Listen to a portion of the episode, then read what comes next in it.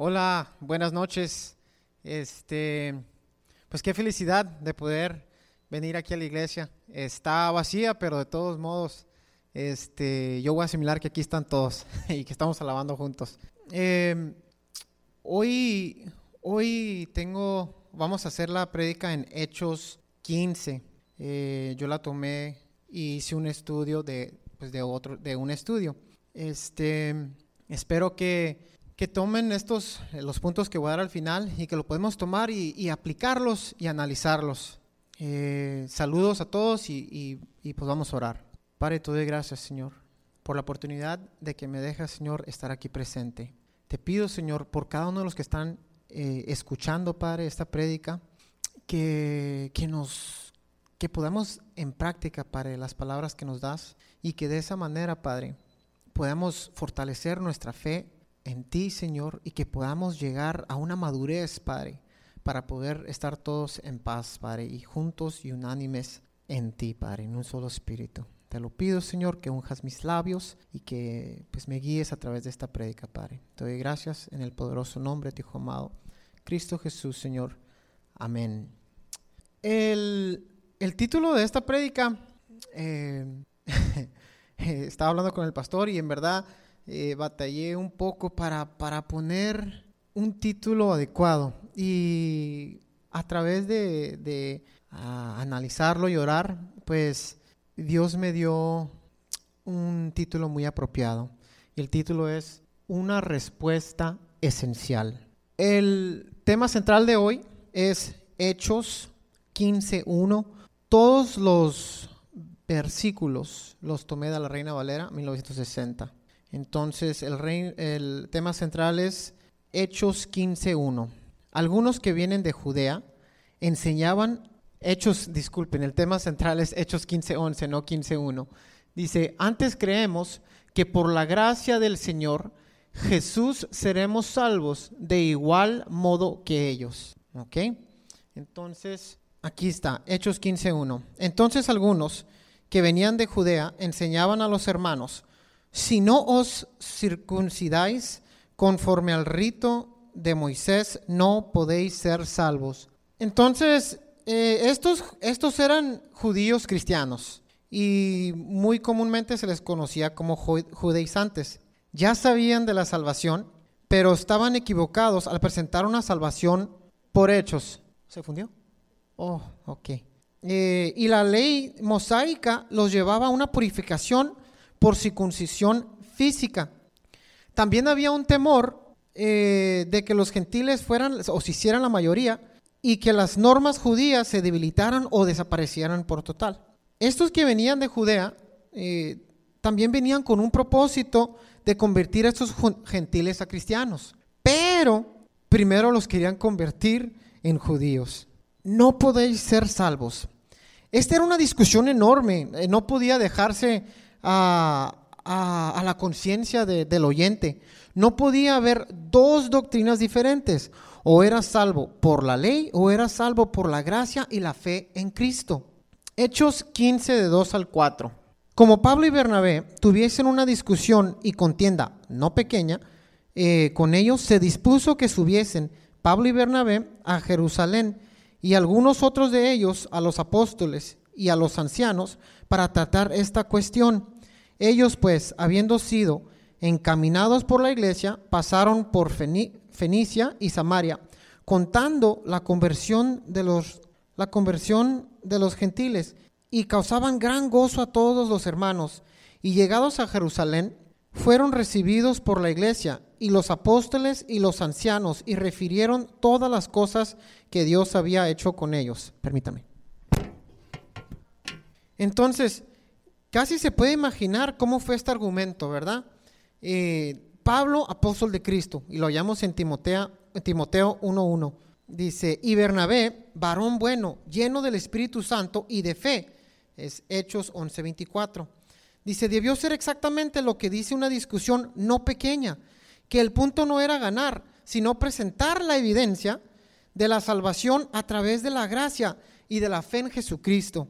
Acuérdense que estos dos acababan de ver cómo Dios les dio el Espíritu Santo a estos gentiles, sin necesidad de la ley, sin necesidad de obras.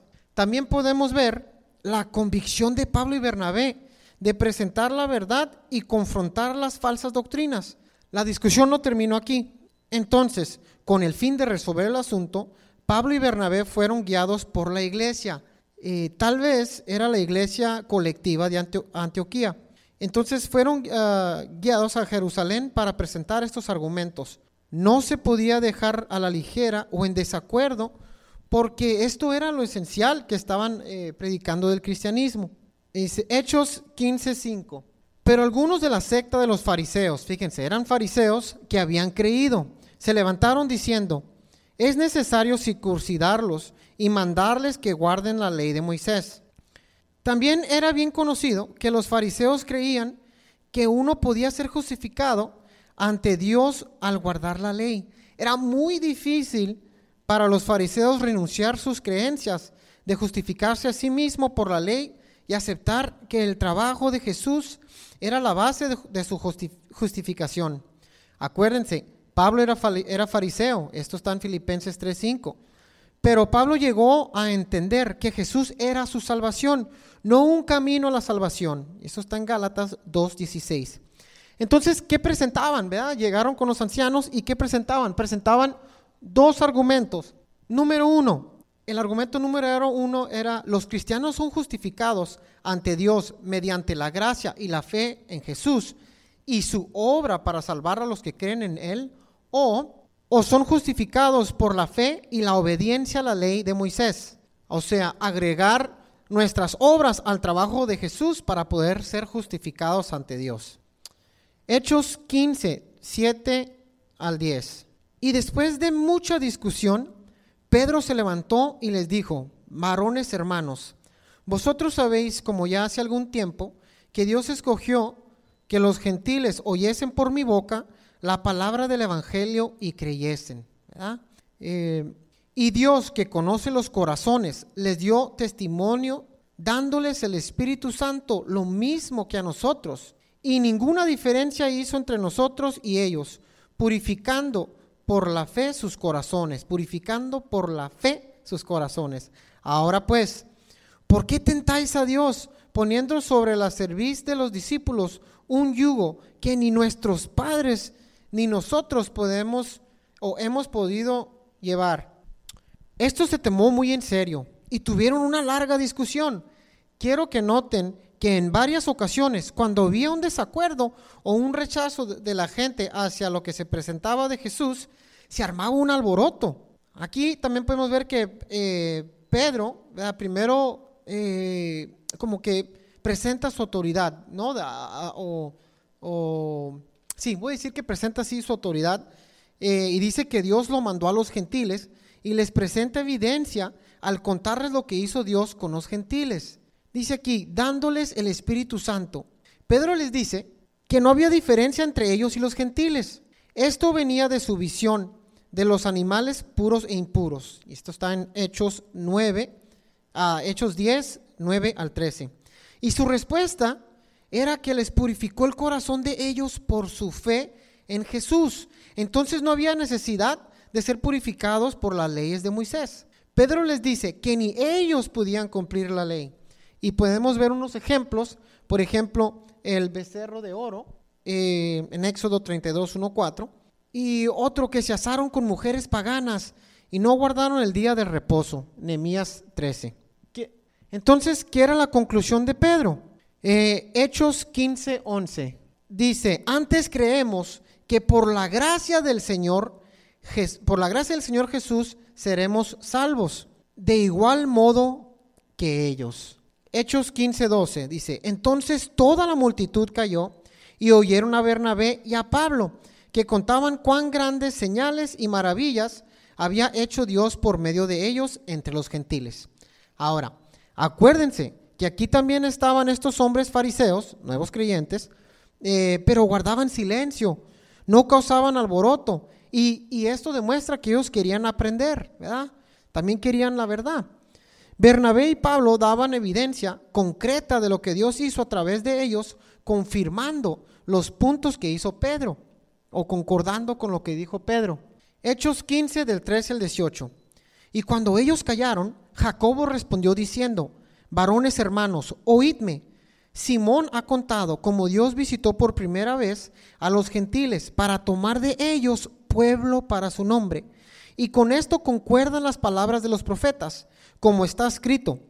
Después de esto volveré y reedificaré el tabernáculo de David que está caído, y repararé sus ruinas, y lo volveré a levantar, para que el resto de los hombres busque al Señor, y todos los gentiles sobre los cuales es invocado mi nombre, dice el Señor, que hace conocer todo esto desde tiempos antiguos. Este Jacobo eh, que estamos hablando es Jacobo, el hermano de Jesús, ¿verdad? Mateo 13:55. Y es el autor del libro de Santiago, y esto podemos mirar en Santiago 1.1.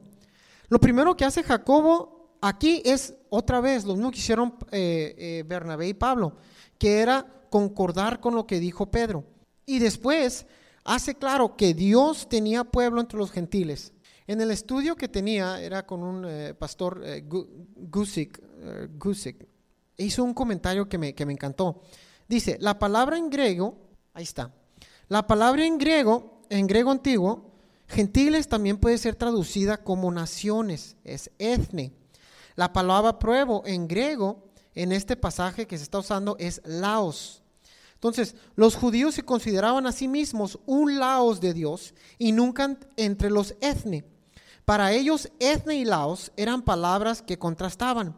Así que era un reto para ellos escuchar que Dios visitó por primera vez a los gentiles, etne, para tomar de ellos un pueblo, Laos. Entonces, también fíjense, es importante ver que Jacobo se basó en las escrituras para presentar su respuesta, cosa que debemos hacer todos. Siempre que vamos a una respuesta tenemos que basarnos en las escrituras. Aquí Jacobo cita Amos 9, del 11 al 12, este, y esto demostraba que lo que Dios hizo entre los gentiles tenía un fundamento bíblico. El tabernáculo de David que está caído. David Gusick también nota que el tabernáculo caído de David es porque rechazan al Mesías. Ahora, Dios quería reedificar este trabajo en una iglesia de judíos y gentiles. Nota también que aquí Dios no dice gentiles convertidos en judíos. Por lo tanto, no necesitaban convertirse en judíos para ser justificados delante de Dios. Hechos 15, 19 al 21. Esta es la respuesta que dice Jacobo. Dice, por lo cual yo juzgo que no se inquiete a los gentiles que se convierten a Dios, sino que se les escriba que se aparten de las contaminaciones de los judíos, de fornicación, de ahogado y de sangre. Porque Moisés, desde tiempos antiguos, tiene en cada ciudad quien lo predique en las sinagogas, donde es leído cada día de reposo. Uno más, por favor. En resumen, ¿verdad? En resumen de lo que dice Jacobo es, Jacobo decidió que Pablo y Bernabé estaban en lo correcto y que habían de dejar en paz a los gentiles, pero los gentiles tenían que actuar de una forma que no ofendiera a la comunidad judía para no destruir el testimonio de la iglesia, sino que se les escriba que se aparten de las contaminaciones de los judíos, una, son tres cosas, la otra parte era, eh, ¿verdad? Que no sé, eh, las contaminaciones de los ídolos eh, de fornicación. Y la tercera es de ahogado, de ahogado y de sangre. Estos, gentiles no estaban requeridos de estas cosas, pero sí requeridos a, demostrar el amor por sus hermanos judíos. Hechos 15, 22.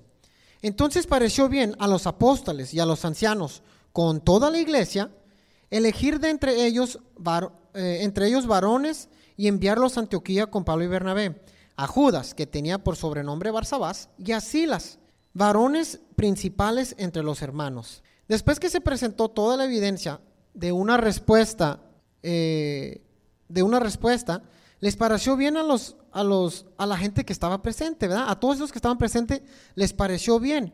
Los, entre ellos incluían los fariseos nuevos creyentes o creyentes. Entonces mandan dos testigos y esto era muy común, ¿verdad? Mandaran, mandaran dos testigos eh, para presentar en este caso una respuesta. Hechos 15 de 23 al 29. Sí, dice, y escribir por conducto de ellos, los apóstoles y los ancianos y los hermanos, a los hermanos de entre los gentiles que están en Antioquía, en Siria y en Cilicia. Salud. por cuanto hemos oído que algunos que han salido de nosotros, a los cuales no dimos orden, os han inquietado con palabras, perturbando vuestras almas, mandando circuncidaros y guardar la ley. Nos ha, nos ha parecido bien, habiendo llegado a un acuerdo, elegir varones y enviarlos a vosotros con nuestros amados Bernabé y Pablo, hombres que han expuesto su vida por el nombre de nuestro Señor Jesucristo. Así que enviamos a Judas y a Silas, los cuales también de, eh, los cuales también de palabra os harán saber lo mismo, porque ha parecido bien al Espíritu Santo y a nosotros no imponernos y no imponeros ninguna carga más que estas cosas necesarias, que os abstengáis de, lo sacrificado a los ídolos, de sangre, de ahogado y de fornicación, de las cuales cosas si os guardáis, bien haréis, pasadlo bien. La respuesta que llevaba esta carta no era solo para los gentiles de, de Antioquía, sino también para los uh, judaizantes que estaban con ellos. Es mega importante esta respuesta. Ellos siempre estaban, entonces ellos siempre estaban orando, ¿verdad? Y eran guiados por el Espíritu Santo. Y la decisión que se tomó era, de, era decisión, obra del Espíritu Santo. Pues el Espíritu Santo habló a través de Jacobo y aparte lo confirmó con las respuestas de los otros que presentaron. Bueno, y la respuesta era, somos salvados o salvos por la gracia, a través de la fe en Cristo Jesús, no por nuestras obras, ni por nuestras leyes, ni por nadie más. Y la obra de Jesús en la cruz es lo suficiente para santificarnos ante Dios. Muy importante, ¿eh? lo escriben. Hechos Hechos 15, 30 al 31. Dice, así pues, los que fueron enviados descendieron a Antioquía y reuniendo a la congregación entregaron la carta, habiendo leído la cual se regocijaron por la consolación. ¿Se imaginan? ¿Se imaginan que alguien venga con nosotros y que nos diga, ¿sabes qué? Todo lo que estás haciendo, todo lo que estás haciendo, estás en lo correcto. Y, y, y, y Dios dice que que con eso que estás haciendo eh, eh, eres justificado ante Dios, ¿verdad? Pues lo mismo pasó aquí, cuando presentaron esta carta, les trajo, obvio, mucho gozo y consolación al saber que eran salvos. Hechos 32 eh, dice, y Judas y Silas, como ellos también eran profetas, consolaron y confirmaron a los hermanos con abundancia de palabras, y pasando algún tiempo allí, fueron despedidos en paz por los hermanos, para volver a aquellos que los habían enviado. Ah, volvieron a regresar eh, con los apóstoles y los ancianos. Entonces, fíjense, estos dos testigos, Judas y Silas, confirmaron la decisión del Espíritu Santo. Los apóstoles, los ancianos y aparte eh, los, los fariseos creyentes que estaban ahí, ¿verdad? Faricristianos, no, no es cierto, fariseos cristianos. Eh, Hechos 34 dice, mas a Silas le pareció bien el quedarse ahí. Eh, en una Biblia de estudio que tengo con McCarthy dice que este versículo no se encuentra en los mejores manuscritos. Entonces, a ver, Hechos 35. Dice, y Pablo y Bernabé continuaron en, en Antioquía, enseñando la palabra del Señor y anunciando el Evangelio con, con otros muchos. 36. Dice, después de algunos días, Pablo dijo a Bernabé, volvamos a visitar a los hermanos en todas las ciudades en que hemos anunciado la palabra del, Señor para ver cómo están. Fíjense, ¿verdad? Qué corazón de, corazón de pastor. Fíjense, Pablo había evangelizado en muchas partes en donde no se conocía el Evangelio, pero también entendía que había importancia en fortalecer a los que ya eran cristianos, cosa que también voy a, eh, voy a hablar, ¿verdad? que nosotros también tenemos que hacer lo mismo. Bueno, Hechos 15, 37 al 41. Bernabé quería que llevasen consigo a Juan, el que tenía por sobrenombre Marcos, pero a Pablo no le parecía bien llevar consigo al que se había apartado de ellos desde eh, Panfilia y no había ido con ellos a la obra. Y hubo tal desacuerdo entre ellos que se separaron el uno del otro, hablando Pablo y Bernabé.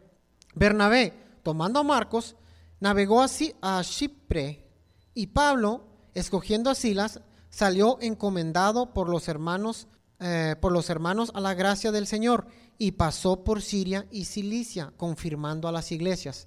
Acuérdense, entonces, eh, eh, bueno, voy a llegar ahí. Miren, Juan Marcos ya lo, había abandonado. Esto se me hace que le tocó, que predicó de ello el pastor Rodrigo, cuando le tocó hablar de Hechos 13. Y en Hechos 13, 13, Juan Marcos los abandona. Ya hablamos que no dice por qué, ni, o sea, no dice las razones, ¿verdad? Pero esto obviamente era algo que no le pareció a Pablo. Aquí no es claro, no es claro que, no es claro que, no es claro ni dice cuál de los dos estaba mal. Lo que sí es claro, pues es que no estaban, en este argumento no estaban sido guiados por el Espíritu Santo, de estar en desacuerdo, ¿verdad? De estar en desacuerdo. Sí eran guiados por el Espíritu Santo, pero yo digo que en este argumento no estaban, o, sea, no es posible que los dos pudieran estar siendo guiados por el Espíritu Santo en este desacuerdo y, bueno, ya, ahí le voy a dejar. Lo que sí también probablemente es que los dos tenían equivocaciones, ¿verdad? De los dos lados. Y esto también era un problema personal. Este no era un desacuerdo tan importante como la discusión de la salvación, simplemente un desacuerdo personal.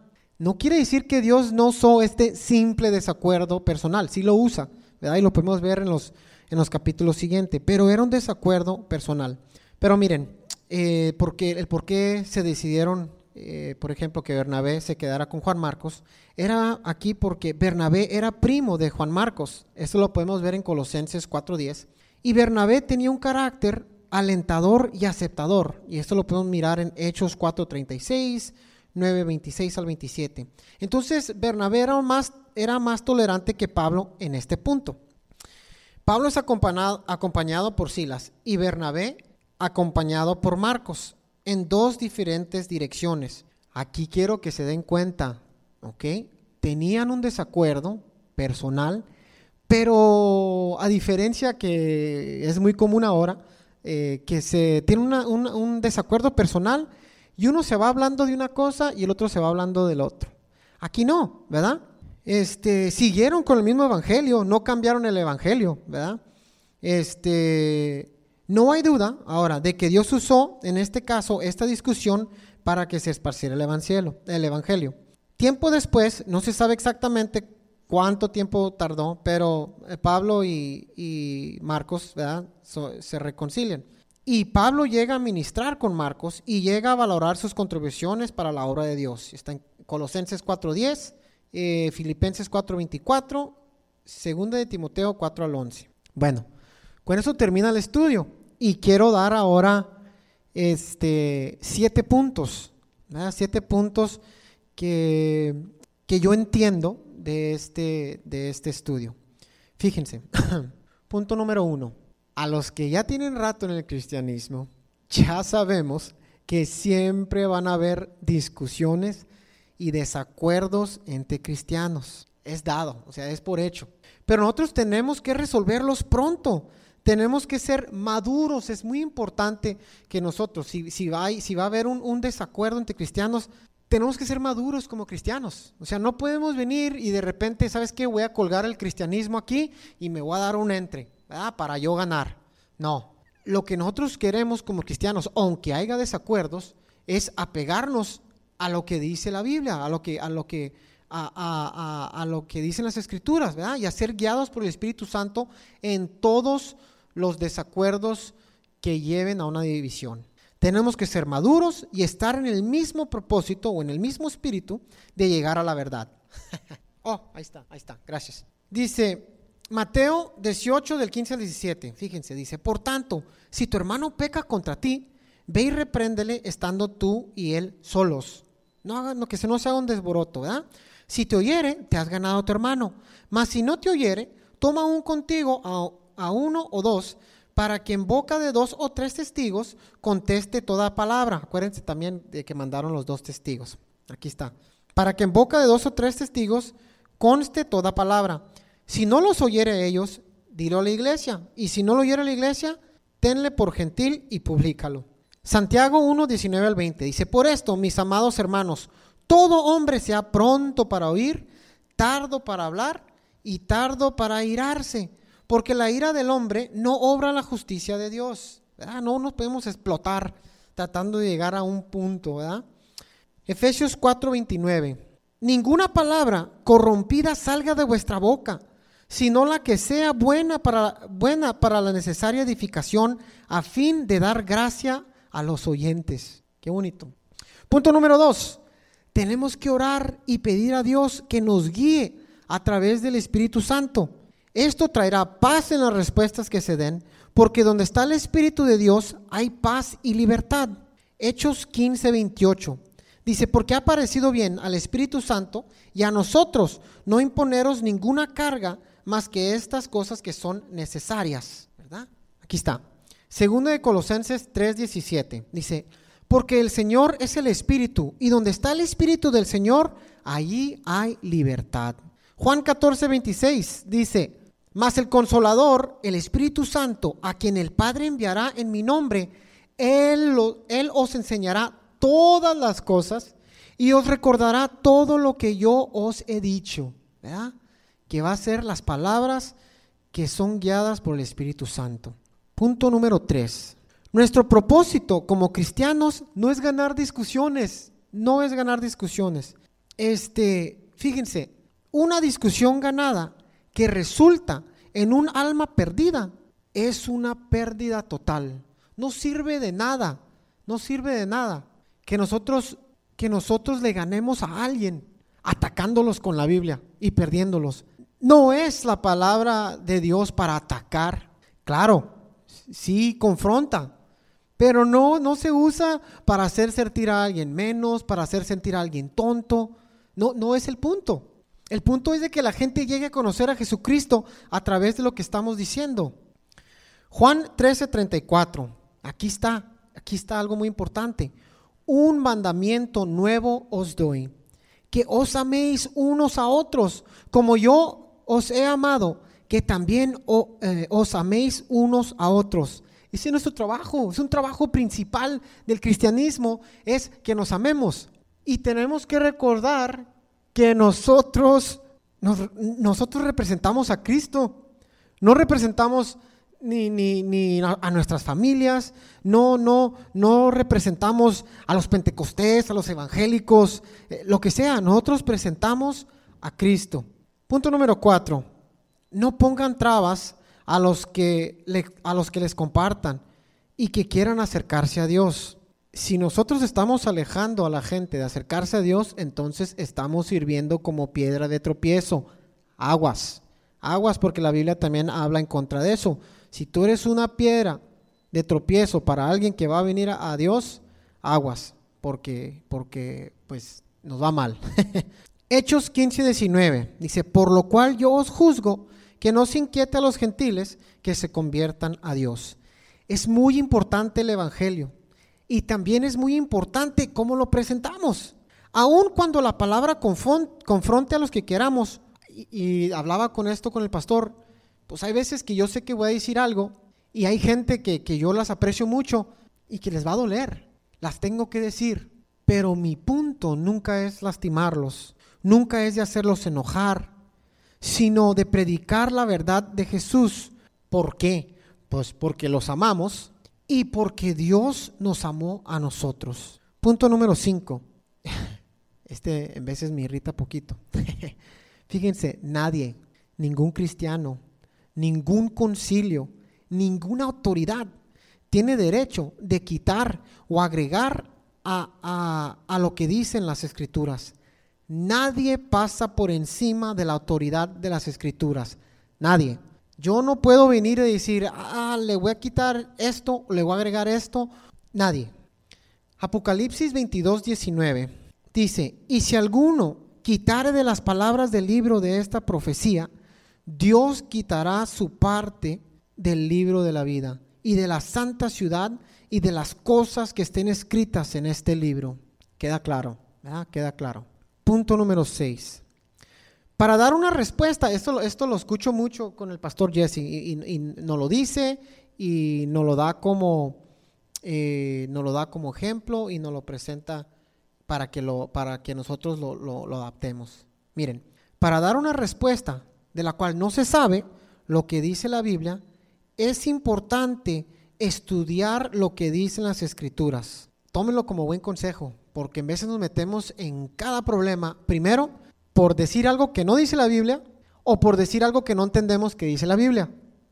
Aquí en Hechos 15:15, Jacobo citó las escrituras que después le, trajo una respuesta. Dice, y con esto concuerdan las palabras de los profetas como está escrito. Y luego dijo su, dijo su respuesta. Punto número 7, y punto final.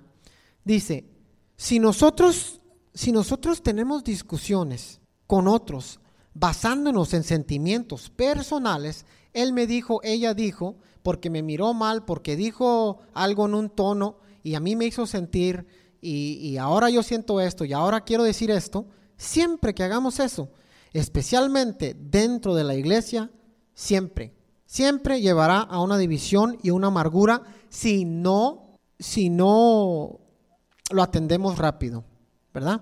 ¿Y qué es la respuesta? Hebreos 12:15 dice, mirad bien, no sea que alguno deje de alcanzar la gracia de Dios, que brotando alguna raíz de amargura os estorbe y por ella muchos sean contaminados.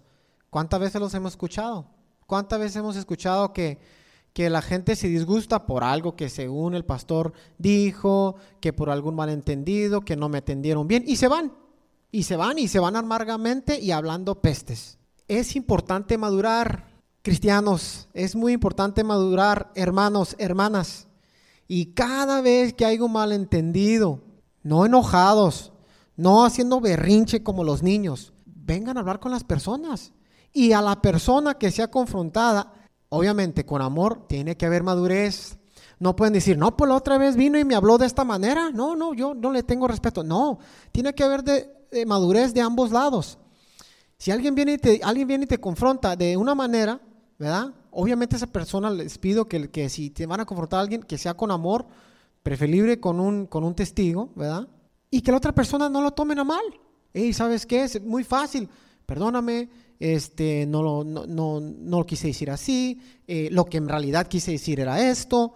Tenemos que ser maduros, cristianos, tenemos que ser maduros. Es importante llegar a una madurez y a un amor verdadero unos a otros. ¿Y esto qué hace? Que en vez de, pisotearnos, esto nos hace fortalecer nuestra fe. Sabiendo que somos una familia grande y un solo cuerpo de Cristo.